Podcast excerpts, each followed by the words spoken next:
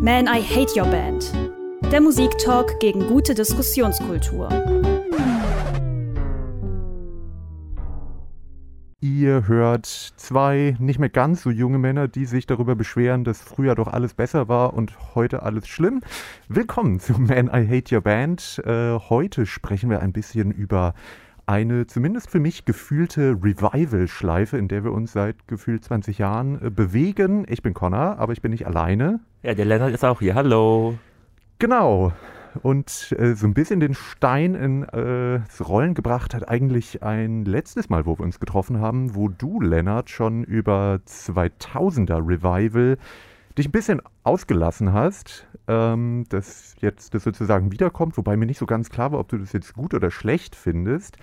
Ich habe nur dabei darüber nachgedacht, dass eigentlich wir uns ja ständig in gewissen Revival-Schleifen ähm, bewegen und sich eigentlich vielleicht in der Popkultur oder im der Musik in Mainstream zumindest jetzt nicht so wahnsinnig viel tut und ja eigentlich auch die 2000er schon selbst mehr oder weniger ein Revival waren.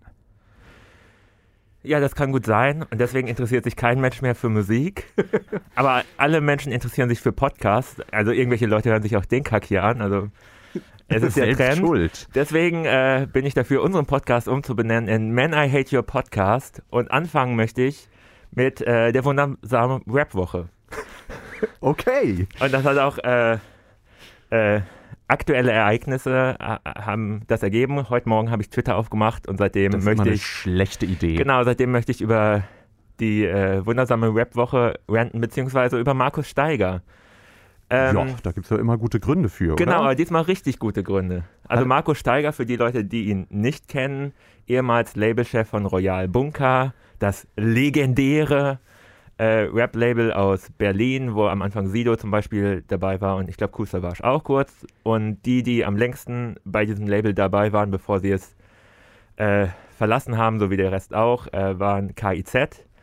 Den KIZ-Rant mache ich jetzt hier nicht, oder? Langweilig. Äh, ja, ist ja das Umuntus-Werk von 2006, sowas braucht keiner mehr.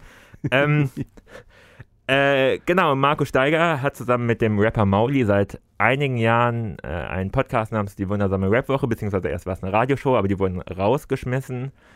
Äh, so vielleicht ein bisschen wie bei Ken Jebsen. Ja, äh, es geht mittlerweile in die Richtung Ja, vielleicht. das wundert mich nicht, aber äh, ich möchte dabei ja aber schon äh, betonen, dass du, Lennart, das ja doch ganz gerne früher gehört hast. Genau, ich, ich glaube, äh, in unserer, unseren Anfangszeiten habe ich die mal erwäh lobend erwähnt und ich finde immer noch, dass es am Anfang ein ganz interessanter Podcast war. Es war so ein bisschen das Fest- und Flauschig-Prinzip, aber in gut. Also das Fest- und Flauschig-Prinzip ist ein mittelintelligenter Mann äh, erzählt seine Meinung und ein äh, Dummkopf, ein Foil, wie man äh, in den Literaturwissenschaften sagt, in den englischsprachigen, ist halt das Gegenstück und in dem Fall ist der eigentlich einfach richtig dumm.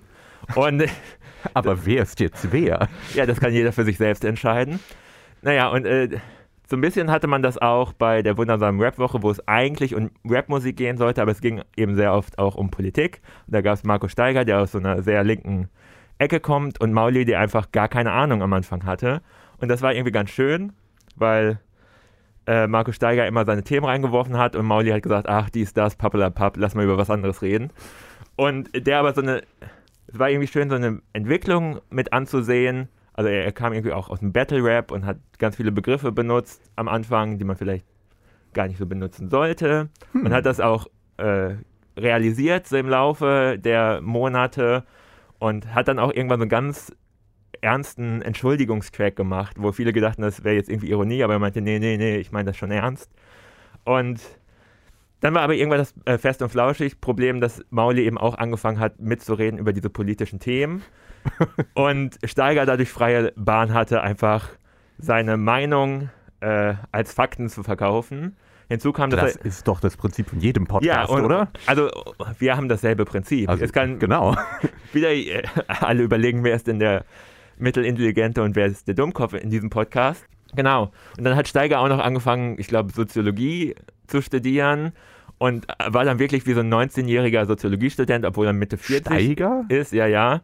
Und hat halt so Fachwörter benutzt und dachte, er versteht jetzt die Welt damit und könnte alles erklären. Also immer, ich habe ein paar Mal reingehört äh, und das Wort dialektisch kam sehr häufig vor, auch an äh, Bereichen, wo das überhaupt nicht gepasst ja, hat. Ja, genau, es war halt alles, also ich Für mich klang es schon der Bullshit, der keine Ahnung davon hat. Es gab eine, es gab eine Folge mit Disaster, die habe ich mir mal äh, in Recherche für okay, da, was anderes anhören müssen und das war echt anstrengend. Also weil ich dachte, okay, es geht hier um linke Themen, was mich durchaus interessiert, aber es sind zwei Leute, die sich gegenseitig die ganze Zeit selbst bestätigen und klug, also in ihren Augen klug daherreden, aber dabei kommt nichts rum oder ich verstehe es vielleicht nicht. Genau. Aber ich hatte den Eindruck, dass sie selber nicht so genau wissen, worüber sie reden. Ja, Small World Twitter sozusagen. und jetzt kommt aber das Ereignis von heute Morgen. Also ich habe es heute Morgen gelesen, gestern Abend. Äh, Lass mich raten, es hat was mit Antisemitismus zu tun. Nee, da steht Steiger ja normalerweise auf der guten Seite. Ah, okay.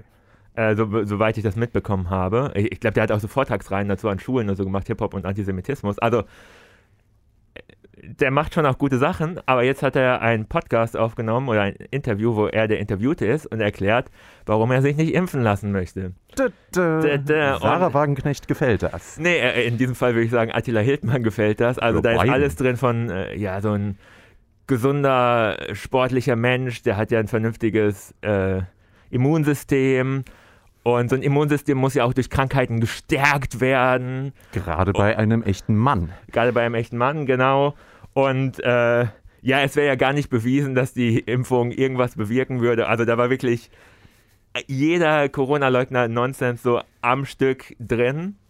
Vor allem also diese Argumentation mit, wenn man gesund ist, dann, wenn man stark ist, dann hält man sowas aus. Das ist ja so Kollegasprech, ja, worüber sich die in der wundersamen Rap-Woche auch immer lustig gemacht haben. Ja, irgendwie so ein Alpha-Mann, der, der kann das alles und hält das aus. Und, also, also zum Glück, ich glaube, die Auf welcher Plattform war das? Äh, YouTube. ah, da informiere ich mich auch über äh, das genau. Weltgeschehen. Äh, also. Ich meinte eigentlich eher bei welchem Medium, also. War es ein seriöses äh, nein, Interview nein, nein, oder äh, war das auch so eine Schwurbelseite? Nee, nee, nee, das war einfach ich weiß gar nicht, ob auf Steiger eigener Seite hochgeladen wurde. Es war irgendwie mit.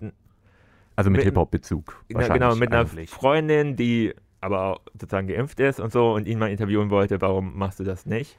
Mhm. Äh, und, und da, die war am Ende auch überzeugt. Nee, nee, die ist äh, relativ ruhig geblieben. Also ich habe mir ja auch nicht das ganze 20-Minuten-Interview angeguckt. Also die paar Ausschnitte haben mir gereicht. Also, äh, was, was soll das überhaupt? Ja, das ist wieder so ein Punkt, warum stellst du dich da überhaupt hin und erzählst diesen Scheiß? Ja, obwohl man sich so leicht informieren kann, dass es totaler Blödsinn ist. Ja, weil man dagegen ist, weil man edgy ist. Ja, ein guter Kommentar, den ich gelesen habe, ist, äh, wer die Regierung gegen das Impfen, wäre Steiger schon siebenmal geimpft. Und, äh, es ist leider, also befürchte ich so und ich finde ihn, ohne ihn so gut zu kennen wie du, Immer, ja, also Markus und ich sind per Du. Naja, aber du hast dir das ja häufiger angehört ja. als ich. Aber ich hatte immer den Eindruck von ihm, dass er doch eine sehr zwiespältige Persönlichkeit ist, der in manchen Punkten gute Sachen sagt, aber in vielen Sachen keine Ahnung hat und vor allem sehr gerne sehr provokant ist und sehr radikal ist, was ich manchmal ja auch cool finde, aber diese Radikalität hat meiner Meinung nach oft so ein bisschen den Hintergrund, dass man einfach radikal ist, um radikal zu sein und nicht, weil es einem um eine Sache so sehr geht. Und ich habe das Gefühl, dass das auch in der linken Szene eben zu solchen Auswüchsen wie Impfgegnertum oder eben ich bin gegen das, was die Regierung sagt, das richtig ist, dass das dazu führt.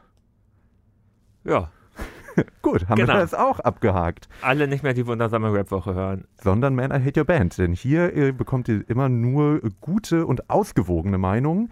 genau, um äh, das Thema jetzt kurz abzuschließen. Es war einfach was, was ich loswerden wollte. Äh, bringe ich noch das äh, gute alte Knochenfabrik-Zitat an. Äh, einem Körper, der gesund ist, dem genügt ein leerer Geist. Und äh, Jetzt können wir wieder über Revivals sprechen, über Musik. Buh. Ja, ich würde sagen, wir hier im Studio erholen uns erstmal von diesem Schock und hören ein bisschen äh, Bumsbeat-Remixe aus den letzten zwei, drei Jahren. Ich habe ein schönes Medley aus der Hölle zusammengeschnitten. Das könnt ihr natürlich im Podcast jetzt nicht hören, aber wir packen euch die ganzen Songs in voller Länge in unsere Spotify-Playlist. Hurra! Danke, Connor. Die ist in den Show Notes, wie man im Podcast Jargon so sagt. Man, I Hate Your Band. Ja, schöne billige Eurodance-Hits werden noch billiger mit Bumsbeat-Versionen neu auf den Markt gebracht. Wir haben uns gerade hier ein äh, kleines Medley angehört. Äh, Lennart, hast du es überhaupt erkannt, wer da, was das so war? Ähm, äh, also ich weiß nicht, wer die heutigen Künstler sind, äh, die das neu verwurstelt haben. Es war auf jeden Fall äh, Narcotica von Liquido dabei. Wie könnte man diesen Song jemals vergessen? Oh, ja, es halt in meinem Kopf auch noch nach. Äh, äh oh, ich, das ging jetzt so schnell. Was? Don't Go von Yazoo im Original und Rhythm of the Night von Corona. Oh, Yazoo, das war dann schon 80er, war noch ein 80er-Song, ja, oder? Ist auch, finde ich, im Original kein schlechter Song in dem Sinne. Danke.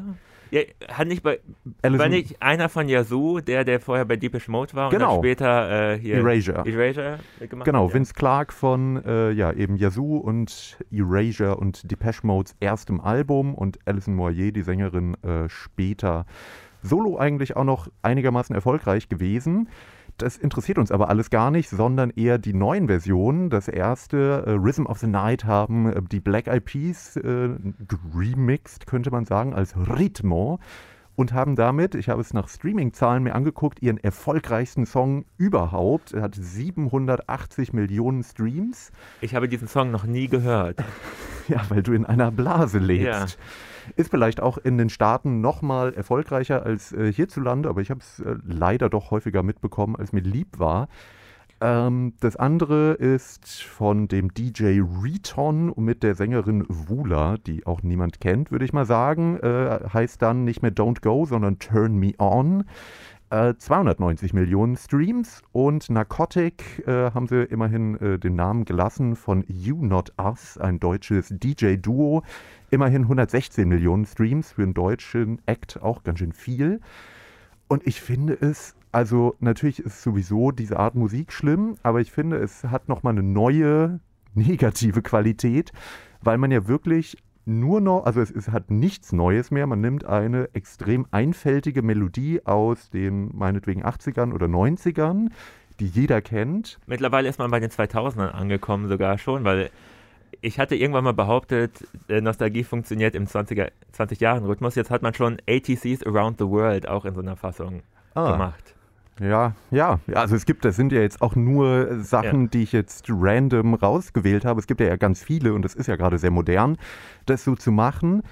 Aber ich habe mich gefragt, also da früher, ich will nicht immer sagen, früher war alles besser, aber irgendwie finde ich, ist es schon nochmal eine neue Qualität im Sinne, dass du nur noch so einen extrem einfältigen Refrain bzw. Melodie nimmst und dann nur noch so ein Bumsbeat drunter legst und irgendeine Sängerin sehr robotermäßig irgendwas darüber säuselt.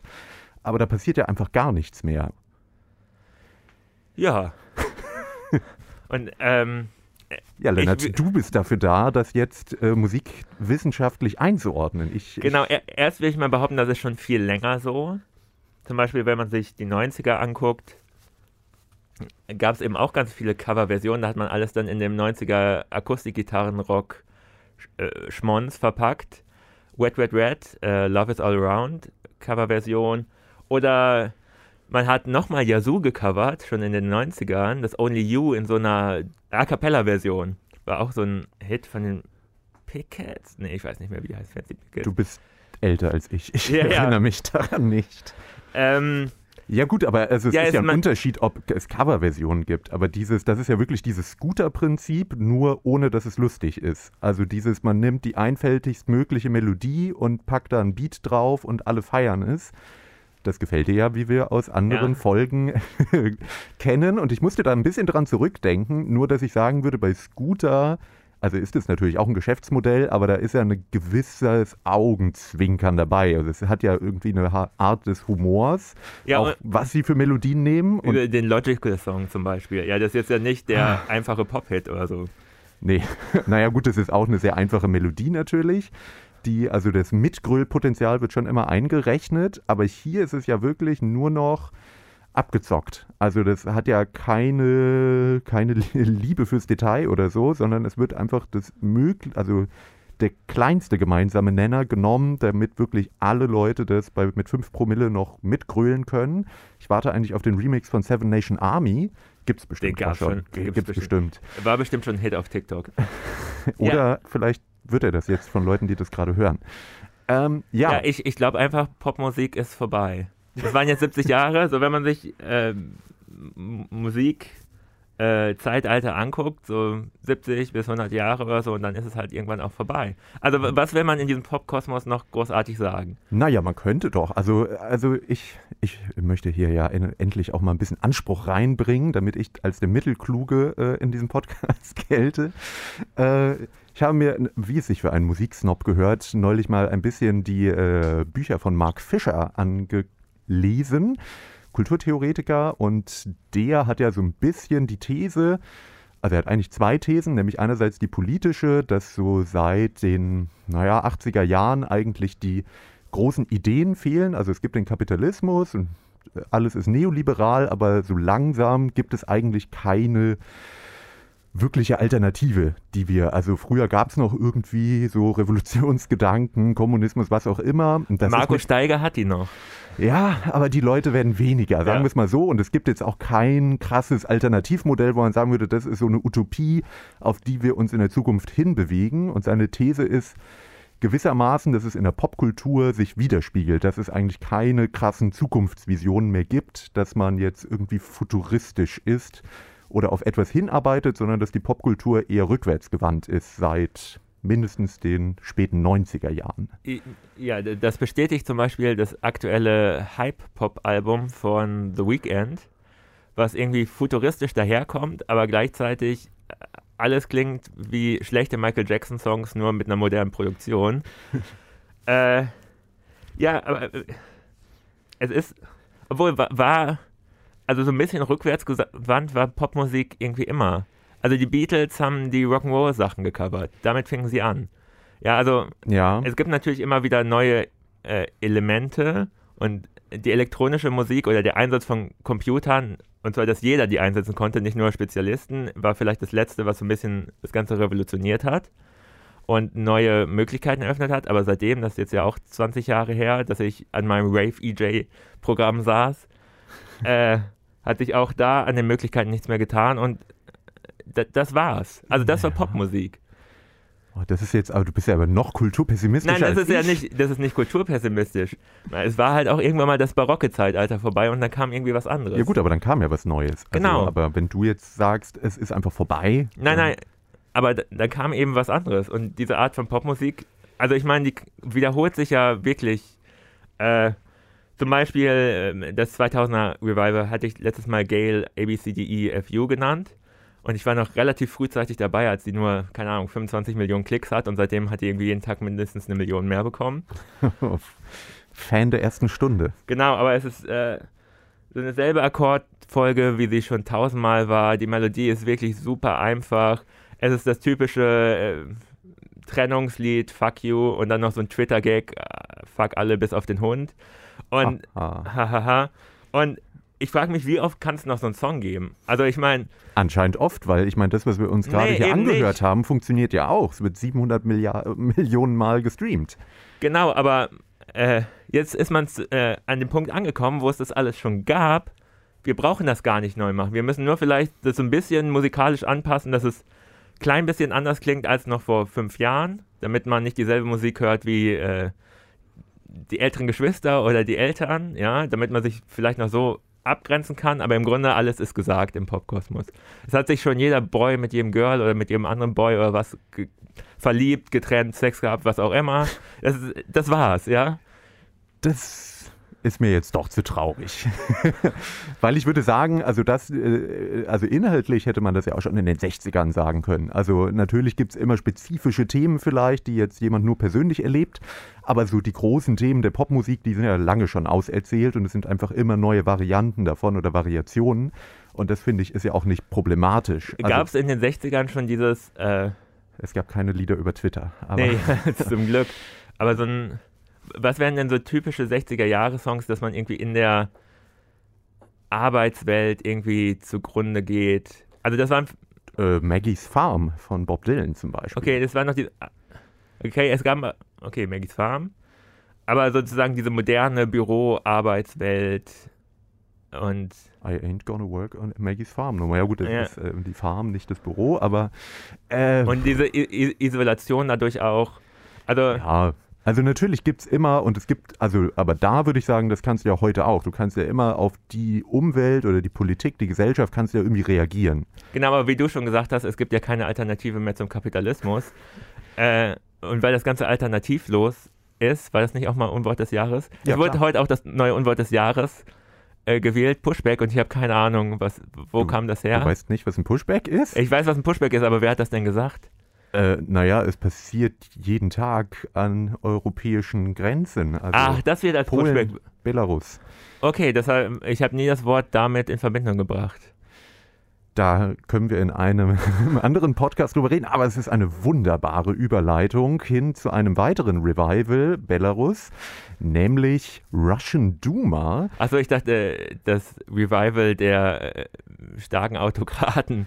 Das auch, das Äh. Revival der Unmenschlichkeit, äh, alles äh, Dinge, die wiederkommen und das passt auch sehr gut zu der Art der Musik, nämlich sehr düstere, im Grunde genommen Darkwave. Postpunk ist fast schon das falsche Wort, weil es doch sehr Synthi-lastig ist. Und da hat sich eine Szene in Osteuropa gebildet, also in ehemaligen Sowjetstaaten und in Russland selbst.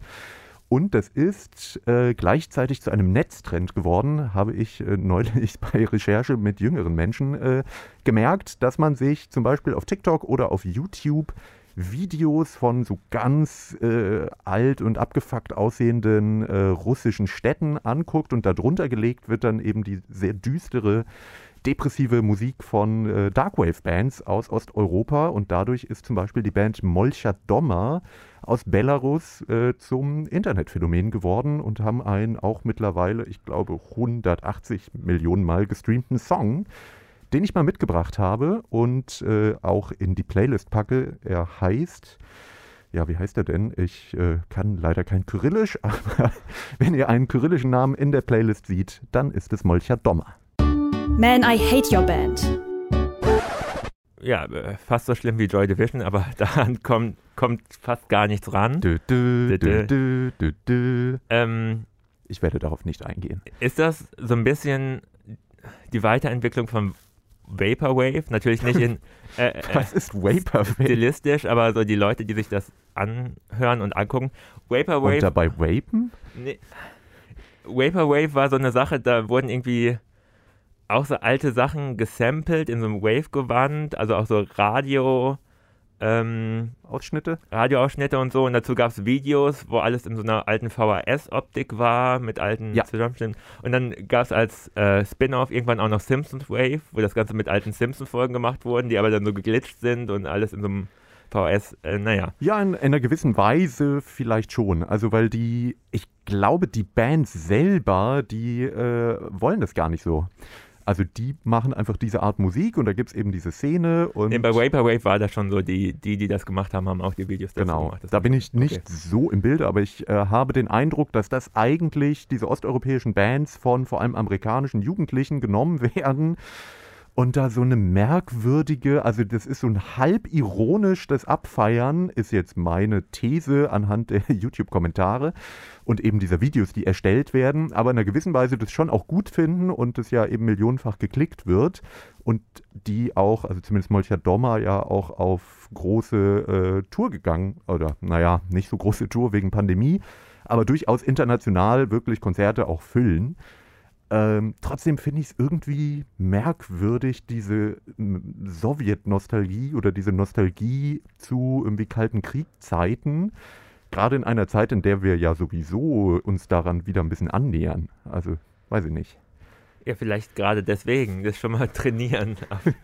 Für den Atomkrieg. Das sind die 20er, der Abfuck ist noch lange nicht zu Ende. Ja, ähm, Ja, packen wir auch in die Playlist. Äh, ich finde es allerdings, muss ich ja zugeben, auch wenn es natürlich so ein Revival-Ding ist, ich habe mir ein paar dieser Playlists angehört und auf der anderen Seite fand ich es ganz spannend, weil es, also das, was wir gerade gehört haben, finde ich jetzt nicht so dolle, aber da durchaus andere Bands sind, die mich jetzt musikalisch schon eher ansprechen und es zumindest den Horizont erweitert, weil man sich ja sonst eher selten osteuropäische oder russische Bands anhört. ich muss gerade mein Gedächtnis durchkramen. Es gab so vor, ah, ist vielleicht sechs Jahre her, eine russische Post-Punk-Band, die immer wieder so aufgetaucht ist und auch in, in Musikmagazinen sehr wohlwollend besprochen wurden. Das weiß ich nicht. Kino vielleicht? Nee. Das wäre eine, die mir noch einfällt.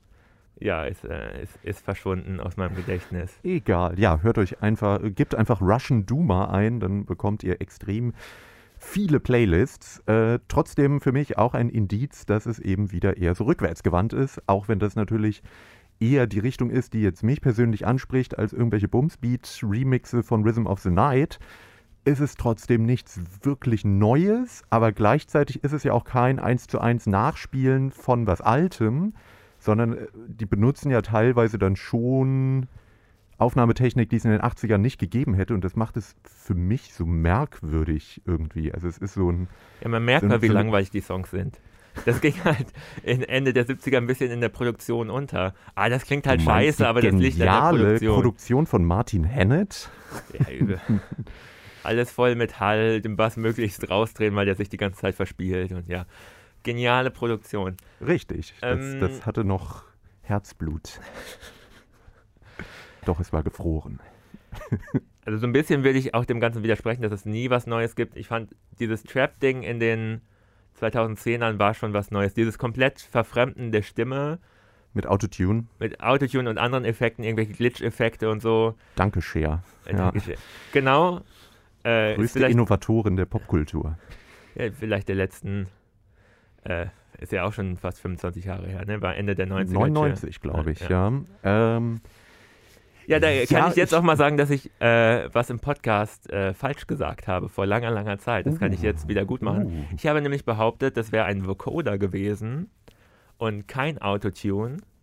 Denn äh, Cher hat damals behauptet, oder das Produktionsteam, das wäre ein Vocoder gewesen, da Autotune noch so ein Geheimnis wohl war in der Industrie. Also das Autotune wurde damals schon eingesetzt, um eben nicht solche Extremeffekte zu erzielen, sondern einfach mal Stimmen ein bisschen glatt zu ziehen, wenn sie daneben waren.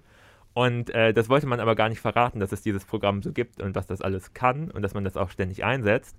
Deswegen haben sie einfach behauptet, das äh, war ein Vocoder, weil man mit Vocodern auch ähnliche Sachen machen kann. Damit kann man eben nicht Stimmen so glatt ziehen, sondern es klingt immer künstlich. Also Äh. der Daft Punk-Effekt eigentlich, ne? Genau, oder ähm, äh, von Imogen Heap, wie heißt der Song? Den, äh, Dingens. Dingen, äh, wo Rihanna dann mal die, die Bridge äh, gecovert hat. Ähm, wie heißt denn der Imogen Heap Song? Packen wir auch in der Liste. Ihr wisst alle, welchen Song ich meine, außer Ihr hört den professionellen äh, Musikpodcast Männer Hit Your Band. Hier sind ausgebildete Musikjournalisten hinterm Mikro. Ja, wir könnten jetzt schneiden und ich könnte schnell nachgucken, aber das machen wir einfach nicht, Nein, oder? Das wäre ja würden wir niemals machen. Du, du, du. So, äh, alles ist schlecht. Popkultur am Ende. Aber nein, es gibt doch noch neue Sachen, nämlich jedes Jahr ein neues David Bowie-Album, obwohl er seit sechs Jahren tot ist.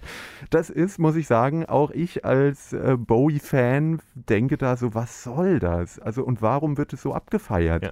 Also Äh, äh, ist sicherlich natürlich ein wichtiger Künstler, aber ich brauche doch nicht ei- einfach die Resterampe, wo auch total klar ist, dass es eben kein neues Album ist und diese riesen äh, Promomaschinerie und alle Musikmagazine oder äh, ähnlichen Medien schreiben drüber, als wäre es jetzt irgendwie der heilige Gral und das ist halt einfach irgendein Album aus den 2000ern okay, so, mit B-Seiten, die irgendwo anders eh schon mal veröffentlicht wurden. okay, ich dachte, es wäre sowas wie das Prince-Album, was, was irgendwie auch alt war und er nicht fertiggestellt hat. Und das heißt wahrscheinlich auch, er wollte es nicht fertigstellen. Also wenn wir jetzt über das, das aktuelle, äh, neue, in Anführungsstrichen, Bowie-Album reden, dann ist das äh, etwas, was er, glaube ich, Anfang der 2000er gemacht hat, wo er Songs, die er in, ganz am Anfang seiner Karriere noch vor Ziggy Stardust geschrieben, teilweise auch veröffentlicht hat, nochmal noch neu so aufgenommen hat. Schmalzballaden gesungen hat. Genau, genau. Und das, oder so angelehnt an Rock'n'Roll noch, ähm, das hat er dann in den 2000ern eher so für sich selbst,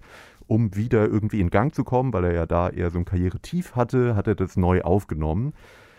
Die Plattenfirma hat damals gesagt, ja, ist gut, aber müssen wir jetzt auch nicht veröffentlichen. Und die werden schon ihre Gründe gehabt haben. Und jetzt wird halt all dieses Material rausgeballert. Und das ist auch wieder so. Also dieses, also ich finde Bowie cool, aber ich hätte ja doch gerne mal irgendwie auch neue Leute, Ja, die äh, vielleicht so einen Platz auch einnehmen können. Und auch da denke ich mir, hm, da ist kein Geld mehr da. kein, naja, aber Bowie hatte am Anfang, naja gut, die Plattenfirmen hatten natürlich viel Kohle, aber dass man auch so eine, halt so eine Persönlichkeit hat, die etwas darstellt, wie er, wie, keine Ahnung, es müssen auch nicht MusikerInnen sein, die ich jetzt besonders gut finde, aber auch jemand wie Madonna oder was weiß ich, selbst Nirvana, um dich ein bisschen zu provozieren, Ja. Lennart. Obwohl, so ein paar hat man doch. Äh, also ich würde sagen, FKA-Tricks stellt, oder? Also Nein. nicht? Aber, also, weiß ich nicht, vielleicht in irgendeiner ich- Blase, aber, also ich, aber ich finde, ja, aber sie ist doch kein Weltstar. na, äh, ich weiß auch nicht, ob es das noch geben kann, Weltstar, der gleichzeitig irgendwie, obwohl Beyoncé Ja, Beyoncé ist vielleicht die letzte. und, also, aber auch ja Beyoncé, was stellt sie, also was macht sie, was es nicht vorher schon gab? ja, oh, dieser poppige R&B, ich weiß nicht, wie viele Leute das genauso gemacht haben. Natürlich irgendwie Janet Jackson vorher, Ja. Aaliyah, die jetzt gerade nach 20 Jahren äh, tot sein, auch wieder ein Album rausgebracht hat, wo wir Super. äh, bei deinem Argument nochmal sind. Äh, ja, was hat.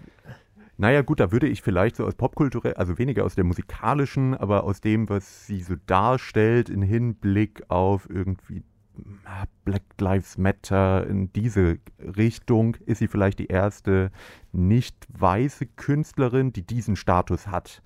Das würde ich vielleicht schon sagen und die Und- das auch irgendwie politisch äh, ein bisschen betont. Das ist mir immer egal, macht auch gute Musik. Also, sagte der weiße Mann Lennart. Ja, gut. Aber naja, trotzdem, also ich will ja die Hoffnung nicht Oder- aufgeben. al- also wie gesagt, diese Spielen mit Stimmenveränderungen und Glitch-Effekten und sowas, gleichzeitig das Ganze auf einer Soul-Basis, da hätte man eben auch Kanye, der Yee, nur noch Yee heißt. Und Mhm. äh, der, also der hat das auch nicht erfunden, aber der hat es zumindest populär gemacht. Man, ich, ich kann ja, jetzt ja auch nicht. ja der Bowie-Effekt, der hat auch nichts erfunden. Genau, also ich meine, man kriegt ja, also ich kann jetzt nicht mehr nachvollziehen, außer ich begebe mich auf eine zehn Jahr, ein zehn Jahre Rabbit Hole, was so in den 70er Jahren im Untergrund irgendwo passiert ist und wie das hochgekommen ist. Und das kann ich ja nicht nachvollziehen. Genauso kann ich das auch im Hip-Hop nicht nachvollziehen, weil ich da einfach zu wenig äh, drinstecke. Ja, das müsste irgendwie Recherche. Ja, meine kulturpessimistische äh, Sicht wäre halt, dass einfach im Untergrund generell weniger stattfindet. Ich will nicht sagen nichts, aber es ist eben nicht so ein Schmelztiegel in, an Innovationen, wie es das mal gegeben hat. Das würde ich schon sagen. Und es ist auch einfach vielleicht, wie du schon sagst, auch eine Geldfrage. Das ist einfach nicht, also für viele Leute jetzt gar nicht mehr möglich ist, zu sagen, ach, ich mache mal Musik und ich experimentiere mal rum oder äh, so, sondern man geht dann doch lieber in die Karriereleiter in richtigen Jobs Ja. oder so. Und gleichzeitig die Algorithmen spielen natürlich nur das hoch, was die Leute schon kennen. Was halt ähnlich ist. Ähm, also so auf Spotify, YouTube und so weiter. Du guckst dir halt was an, was du gut findest und dann wird eben mehr angezeigt oder du hörst mehr, was exakt in dieselbe Kerbe schlägt. Und so kommst du niemals dazu, mal was zu hören, was, wo vielleicht experimentiert wird. Darum jetzt äh, aus der Hüfte geschossen äh, drei Songs, die Leute sich anhören sollen, die äh, den Horizont extrem erweitern. Oh, jetzt gerade. Ja. Äh, Soll das aktuell sein? Nein. Ich, okay, ah. Aktuell gibt es ja nichts Gutes, haben wir ja gemerkt. Ne, ähm, drei Songs. Jetzt ganz spontan. äh, einmal Band Knee Hold Me In. Band Knee, das ist so eine. Äh, irgendwie. Man würde wohl Progressive Rock sagen, aber es gibt mittlerweile Progressive Rock auch in modern, ohne nervige, elendlange Gitarrensoli. Also Progressive, Progressive Rock. Ja, ich glaube, die haben alle eher so einen Jazz-Hintergrund. Ähm, aber das Progressiv geht dann mehr darüber, dass es irgendwie. Also, ich glaube, es ist ein Gitarrist, Bassist, Keyboarder und äh, Violinspieler und zwei Sängerinnen, glaube ich sogar. Und also, es passiert einfach viel auf einmal und da passiert halt viel gleichzeitig, was irgendwie äh, einen erstmal erschlagen kann. Vielleicht, aber der, äh, der Hold Me In ist eher einer der poppigeren Songs, deswegen habe ich den jetzt mal genannt, um da einen Einstieg irgendwie zu finden. Dann ähm, sage ich einfach mal Oliven von den Orsons. Oh, okay. Äh, Neuer Song? Neuerer? Neuerer Song und auch mit, da wurde mal das, äh, äh, dieses Stimmenverfremden auf eine Spitze getrieben im Refrain. Ich verstehe fast gar nicht, was die da noch singen. Sehr ähm, gut. Aber es geht um äh, ja, ein, ein Thema, was viel zu selten vielleicht behandelt wird, sozusagen. Das, Nämlich äh, Oliven. Äh, nicht direkt unglückliche Beziehungen, aber vielleicht auch, aber sozusagen Beziehungen, die zu lange anhalten und irgendwie so verflachen und die langweilig sind. Die, die vielleicht so ein bisschen langweilig sind und wo man sich lernt, gegenseitig zu hassen. Was jetzt eher so ein erwachsenes Thema ist und nicht das ABCDEFU äh, Beziehungsende, sondern irgendwie so ein. Äh, hm, aber äh, ist das. Bringt das einen emotionalen Song hervor? Also, äh, na, äh, äh, also ich habe. Oder einen interessanten? Ja, das kann ich noch gar nicht so sagen. Ich habe den irgendwie ein paar Mal gehört und finde den einfach weird. Ich weiß nicht, was sie genau damit sagen wollen, vor allem weil es halt diese hochgepitchten Stimmen auf einmal da drin sind und so ein etwas stranger Rhythmus. Ähm, und wo wir bei strangen Rhythmus sind, was auf jeden Fall jeder hören sollte, ist die neue Single Santé von und jetzt habe ich schon wieder den Namen vergessen. Ich bin, obwohl ich mich. Es ist ja alles spontan hier gerade. Äh, äh, äh, wie heißt er denn, der auch äh, Alain Dance gemacht hat? Oh Stromae. Stro Stromae, ja. Stromae, genau. Santé von Stromae. Das ist ein abgefahrener Song. Äh, weil man erst denkt, hä? Die Instrumente spielen gar nicht zusammen. Und also es ist wirklich so, das ist so ein. Ich kenne mich mit lateinamerikanischen Sachen nicht aus. Das ist so ein lateinamerikanischer Rhythmus auf der Gitarre, der aber nicht so ganz straight gespielt wird. Dazu dann ein anderer lateinamerikanischer Rhythmus, der eigentlich gar nicht dazu passt, auf, am Schlagzeug. Und dazu so eine Synthi-Melodie, die aber immer so ein bisschen zu spät kommt. Also äh, entsteht so ein Rhythmus, der irgendwie alles passt irgendwie so gar nicht richtig zusammen, was aber auch gut äh, äh, zum, zum Text vielleicht passt oder auf jeden Fall so eine Atmosphäre erzeugt, die irgendwie so ein bisschen bedrohlich sogar ist, obwohl alles irgendwie ganz, die Melodie eigentlich so eine ganz fröhliche, lockere ist. Und äh, soweit ich das meine fast nicht vorhandenen Französischkenntnisse äh, rauskam, geht es so ein bisschen um ähm, irgendwie die Schlechtverdiener oder die Verlierer der Gesellschaft. Also eine Putzfrau ist, glaube ich, ein, viel, also das Leben einer Putzfrau wird irgendwie in der ersten Strophe äh, behandelt. Und naja. Also ein bisschen äh, wie bei Ketka. Nur in cool. Ja, cool, genau. Äh, äh, also Santé, das, also das ist wirklich so ein Song, den musste ich ein paar Mal hören, um zu verstehen, nee, der, da ist nicht was schiefgelaufen bei, beim so. Mastering, das, das muss so. Weil echt so aber gleichzeitig kann man wirklich drauf tanzen, obwohl alles so ein bisschen verschoben ist und so. Das ist irgendwie ein ganz abgefahrener Song. Okay, äh, ja, dann werde ich jetzt auch ganz spontan äh, noch Sachen äh, äh mitgeben, aber ich glaube, ich, ich, ich mache mal Alben. Äh, ich habe ja vorhin gesagt, ich brauche nicht jedes Jahr ein neues David Bowie-Album, aber äh, das letzte zu Lebzeiten, das kann man vielleicht doch noch empfehlen. Und das war vielleicht doch sogar ein bisschen innovativ. Black Star, gut, ist natürlich jetzt kein Geheimtipp, aber finde ich, ist, ich habe mich gefragt, ob es die Popkultur nochmal beeinflusst hat, wie es frühere Bowie-Alben gemacht haben. Nee. Wahrscheinlich nicht. ich hätte es mir aber irgendwo, na doch, also natürlich nur im geringen Rahmen, aber zum Beispiel Nine Inch Nails haben danach eine EP rausgebracht, die doch verdächtig äh, nahe danach klang. Also ah, haben ja, wir auch Jazz-Tracks auf einmal? Ja, tatsächlich, Echt? mit ah. so Industrial Beats drunter. Ähm, genau, aber eben ja, sehr jazzig, sehr saxophonlastig, äh, aber naja, fast schon so Free Jazz-Elemente drin, aber das dann doch noch in eine Popstruktur zu bringen, finde ich, ist äh, eine Leistung, die man dem guten alten äh, David Bowie nicht mehr zugetraut hätte. Ja. ich habe irgendwann mal festgestellt, äh, warum ich David Bowie vielleicht gar nicht so mag. Und ich, ich glaube. Wegen Let's Dance. Ja, das auch. Und die Stimme. Die Stimme sagt mir einfach nicht zu, denn ich habe mal. Die ist sehr künstlich, ne? Genau, einen äh, Song von dem Album äh, gehört, gespielt von einer New Yorker Jazzrock-Band, was ja irgendwie auch vielleicht so ein bisschen passt. Ja.